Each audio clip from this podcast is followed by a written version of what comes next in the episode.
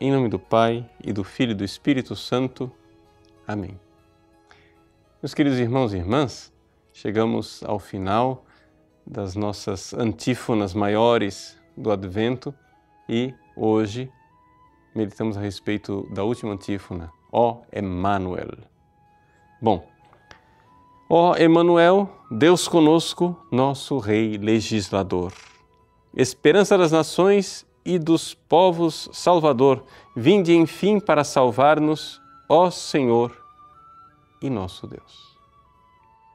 Bom, aqui é, é bom recordar que estas antífonas do ó, elas são um acróstico, ou seja, se nós pegarmos os vários títulos e juntarmos a primeira letra de cada antífona, nós formaremos a frase latina de ero cras, ou seja, estarei aí amanhã. De fato, amanhã, 24 de dezembro, nós já celebramos né, a noite de Natal. Então, o Ero é Emanuel, Rei e Oriens.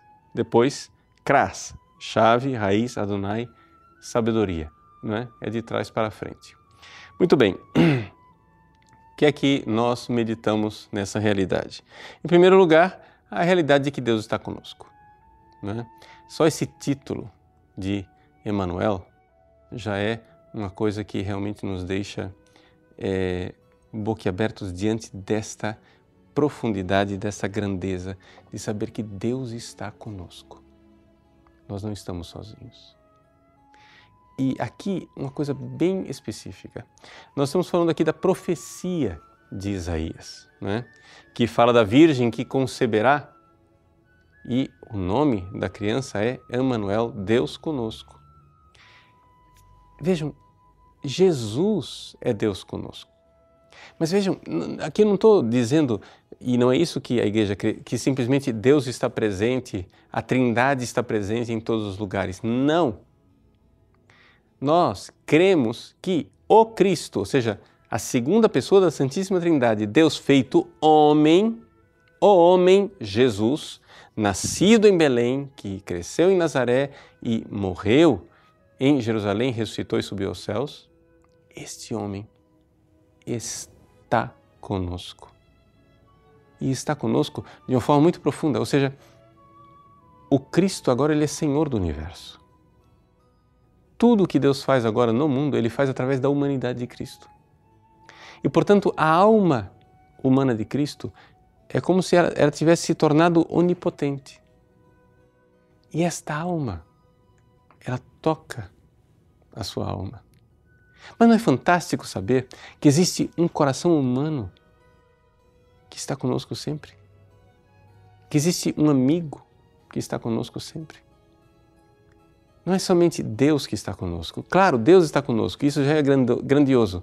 Mas Deus está conosco através da presença deste homem. E o que é que isso acrescenta? Acrescenta o fato que ele nos entende. Ele viveu nossa fragilidade. Não existe nenhum sentimento, não existe nenhuma angústia, não existe nenhuma dor, não existe nenhum drama que ele não conheça. Você pode olhar agora para o céu, ou melhor ainda, você pode olhar para dentro de você e ao ver Deus que está lá, dizer: Ele sabe o que eu estou passando porque ele passou por coisas piores.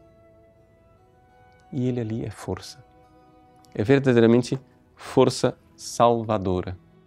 Ele é nossa esperança, ele vem para nos salvar. É o Senhor e nosso Deus. Ele é meu Senhor. Isso quer dizer que eu não me pertenço.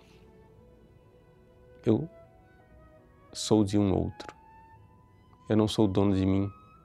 Não são as minhas vontades, os meus projetos, os meus caprichos que fazem o sentido da minha vida, é o Cristo que faz o sentido. É por isso que nós, cristãos, marcamos a história.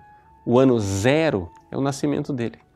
Porque ele é o centro da história, ele é a razão de tudo, portanto, ele é o centro da minha história. Ele é o centro da minha vida, ele é a razão de ser da minha vida. Tome posse disso. Já estamos chegando em Belém. Maria e José estão batendo as portas e bate a porta do seu coração, porque Deus quer estar conosco. Deus abençoe você. Em nome do Pai, e do Filho e do Espírito Santo. Amém.